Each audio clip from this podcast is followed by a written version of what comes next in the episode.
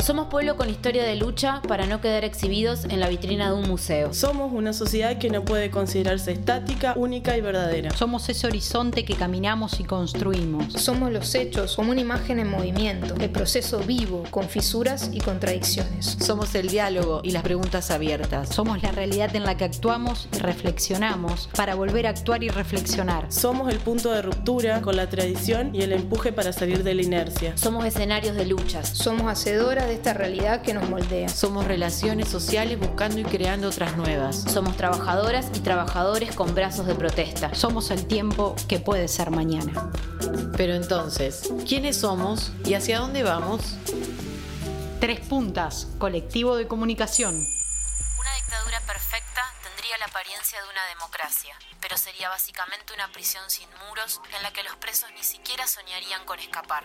Sería esencialmente un sistema de esclavitud que gracias al consumo y al entretenimiento los esclavos amarían su servidumbre.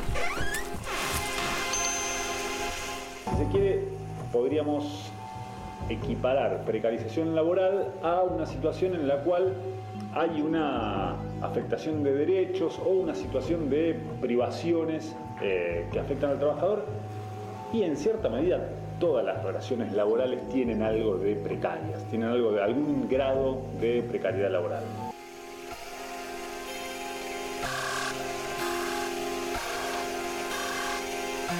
Repito, 13 trabajadores, 7 mujeres, 6 hombres, la mayoría de nacionalidad boliviana, que eran prácticamente reducidos a la esclavitud viviendo en, obligados a vivir y a trabajar en condiciones inhumanas. ¿Cuántas horas trabajabas por día? 10, 10 horas. ¿Y cuánto te pagaban, Esteban? Tenía un convenio por prenda. Prenda acabada tenía un precio. ¿Cuántas prendas llegabas a hacer por día? A veces 200 prendas. 200 prendas que la prenda tenía un valor de un peso. ¿Estaba dentro de una bolsa de consorcio? Ya la bolsa estaba, estaba casi rota, es decir, porque en realidad cuando el, el compañero trata de abrir para ver qué, qué era, se encontró con eso, casi que rompió parte de la bolsa. ¿Estaba atado el cuerpo? ¿Tenía ataduras? Sí, el cuerpo tenía ataduras en los pies y en el cuello. No se notaba mucho en las manos porque en realidad estaba tapado por, por, residuos.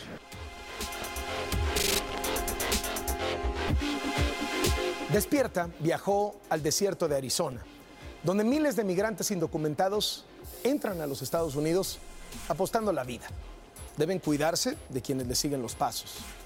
La patrulla fronteriza y el crimen organizado, pero también el calor extremo en el día y el intenso frío por las noches. Quedarse atrás o perderse es una sentencia de muerte.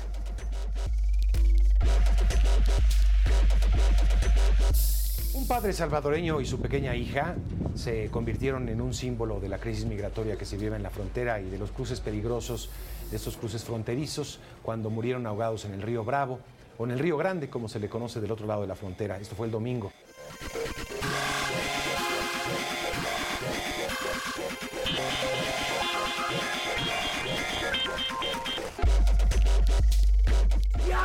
¿Por qué tanta complicación? Estoy buscando una mujer, una doncella, una mina, una vagina, unas tetas, culo, vagina, todo lo que tiene una mujer de esta comarca. ¡Qué difícil que ser un hombre!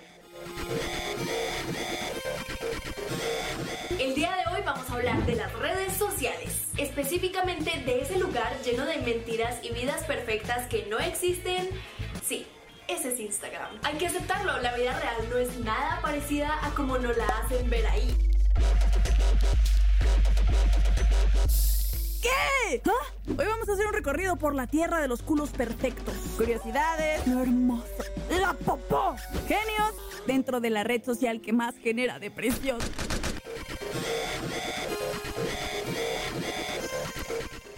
El cuerpo es mediación de un sistema de relaciones sociales. Entre usted y su cuerpo está la sociedad en acción. ¿Qué entendemos por cuerpo social? ¿Por qué se nos presenta como un cuerpo individualizado y particular? ¿Qué inventamos frente a un mundo que parece presetearnos?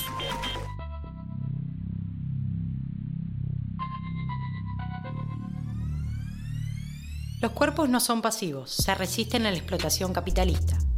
Las enfermedades de salud mental son una forma de resistencia a ese proceso de expropiación del poder de los cuerpos. La esquizofrenia, la neurosis, la depresión fueron caracterizadas históricamente como patologías. Los cuerpos en resistencia son condenados a sufrir en la ilegitimidad social. La represión sexual y la desocupación son también parte de ese proceso de confrontación. El resultado, cuerpos disciplinados, producidos por la norma. Este largo listado de delitos comunes marca la envergadura de una confrontación en que cada una de las partes no solo es derrotada, sino que pasa a experimentar grandes formas de castigo. ¿En qué proceso? En el de la expropiación de la energía de los cuerpos, en el disciplinamiento corporal. La vida y el cuerpo humano son objetivos prioritarios de las luchas políticas. Nuestros cuerpos se configuran dentro del proceso de producción y destrucción de las relaciones sociales. En ese desarrollo, los cuerpos son consumidos en dos grandes momentos, la explotación capitalista, entendida como producción de plusvalía, y la producción del poder. El capitalismo como relación social se caracteriza por orientar cada momento de la existencia singular hacia adentro del proceso de valorización. Para hacer esto, no solo se vale de políticas económicas, sino también de dispositivos de control social. Michel Foucault utiliza el término biopoder para referirse a los poderes que actúan sobre el individuo y sobre la especie con el objetivo de controlar la vida, hacerla crecer, organizarla y optimizarla. Con el surgimiento del capitalismo, se advierte que la relación de poder no se reduce solamente al poder de quitarle al individuo sus bienes o su cuerpo. Ahora el poder debe ejercerse sobre las personas, en tanto conforman una especie biológica. Este cambio de perspectiva debe ser tomado en consideración si se quiere utilizar a la población como máquina para producir riquezas, bienes u otros individuos. La producción orienta una forma específica de gobierno que Foucault llama biopolítica. Esta modalidad tiene como objetivo la gestión de los procesos biológicos de la población. La sociedad post-revolución francesa ve surgir una tecnología individualizante del poder por medio del análisis de sus individuos, sus comportamientos y sus cuerpos, las nuevas técnicas tienden a producir cuerpos dóciles y fragmentados. En función de esto, se inventan herramientas como la vigilancia, el control o el constante examen de las capacidades. Repasemos un poco la historia.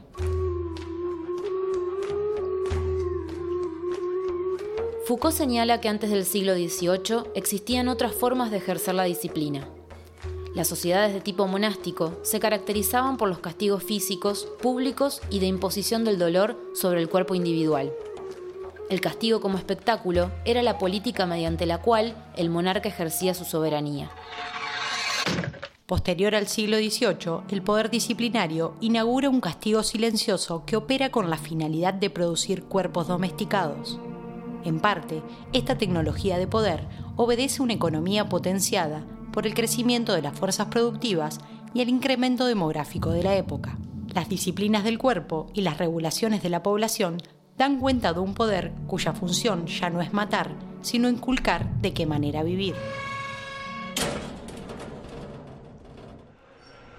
En el capitalismo industrial, los castigos del monarca se adaptarán a nuevos requerimientos la justicia penetrará hasta en los últimos rincones del cuerpo social. El castigo del cuerpo es reemplazado por el control de la conducta a través de mecanismos de vigilancia y control. Las políticas gubernamentales tendrán como objetivo transformar, manipular, educar al cuerpo, no solo para aumentar su docilidad, sino al mismo tiempo para aumentar su utilidad en el proceso de producción de mercancías.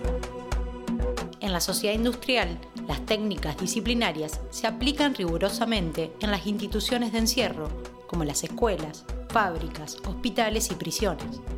Estas instituciones son tecnologías de poder que apuntan directamente a la vida, administrándola y moldeándola para adecuarla a la normalidad. Mediante la biopolítica, las fuerzas corporales son incrementadas y estimuladas en términos económicos. Y por otro lado, las fuerzas corporales son disminuidas en términos políticos de obediencia.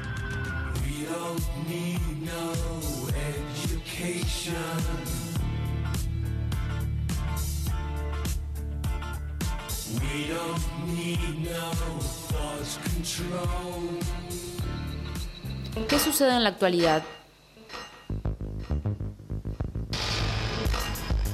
El capitalismo financiero, la globalización de los mercados y los acelerados cambios geopolíticos caracterizan el momento actual. Los estados-nación y las instituciones de encierro se ven debilitados y atraviesan una grave crisis. Sin embargo, las técnicas disciplinarias no desaparecen, sino que se vuelven más sofisticadas y se invisibilizan con el avance de una organización social basada en nuevos órdenes informáticos y digitales. El mundo recibe un fuerte y fundamental impulso de las computadoras, los teléfonos móviles, las redes virtuales de comunicación y los satélites. Estas tecnologías teleinformáticas contribuyen a la producción de cuerpos y subjetividades del siglo XXI. La nueva configuración social adquiere un nuevo sentido donde nada, nunca, parece quedar fuera de control.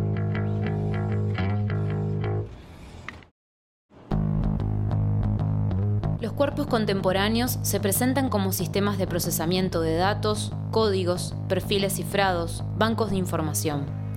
Los sujetos estamos permanentemente conectados, lo que desdibuja los límites entre espacio de trabajo y lugar de ocio, entre tiempo de trabajo y tiempo libre.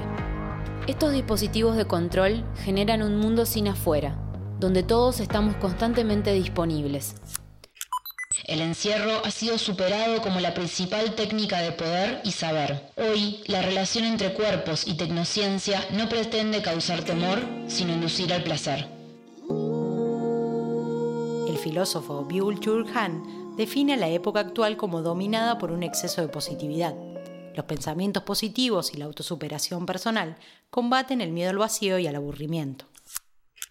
La sociedad disciplinaria de Foucault, hecha de prisiones, hospitales, centros penitenciarios, cuarteles y fábricas, ya no es un reflejo de la sociedad contemporánea. En su lugar, hace ya mucho tiempo que ha surgido una sociedad de torres de oficinas, shoppings, centros de fitness, estudios de yoga y clínicas de belleza. La sociedad del siglo XXI no es una sociedad disciplinaria, sino una sociedad de rendimiento. Detrás del nada es imposible, del sí se puede global, una maquinaria invisible, diseñada como libertad, empuja a cada individuo hacia la autoexplotación. Hoy, el capital actúa en la mente de cada individuo.